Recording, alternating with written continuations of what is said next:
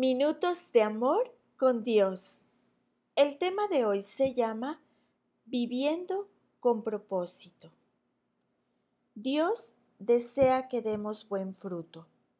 Eso solo puede ocurrir si somos personas que vivimos la vida a propósito. Cada día debemos pensar en oración sobre lo que nos gustaría lograr ese día y después hacerlo a propósito. Si somos vagos e irreflexivos, es más probable que no logremos mucho.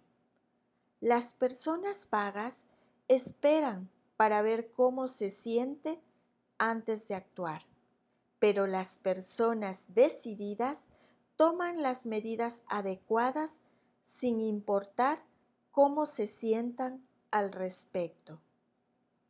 Vivimos en un mundo de distracciones e incluso las personas decididas deben ser sabias y no salirse del camino.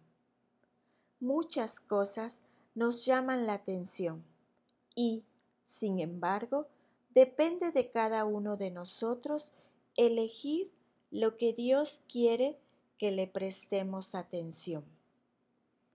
Si necesito limpiar mi casa hoy, ¿debería hacerlo?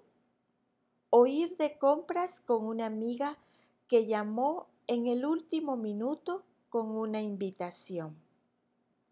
Si necesito pagar mis cuentas y balancear la cuenta bancaria, ¿debería hacerlo?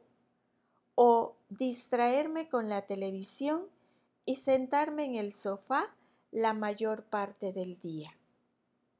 Muchas personas viven vidas frustradas simplemente porque no viven a propósito. Cuando mi día termina, necesito sentir que he logrado algo que valió la pena. Quiero haber progresado en algunas áreas de mi vida y creo que es un deseo que Dios ha puesto en cada uno de nosotros. Nos sentimos satisfechos cuando confiamos en que hemos hecho lo que teníamos que hacer, pero nos sentimos frustrados si sentimos que hemos malgastado el día, incluso si decidimos descansar todo el día, que es algo que también puede ser fructífero para nuestra salud en general, pero debemos hacerlo a propósito. En resumen, mi punto es este.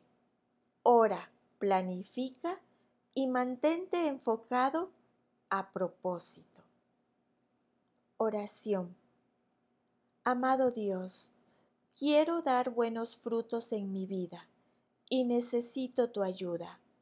Ayúdame a planificar y darle seguimiento a ello.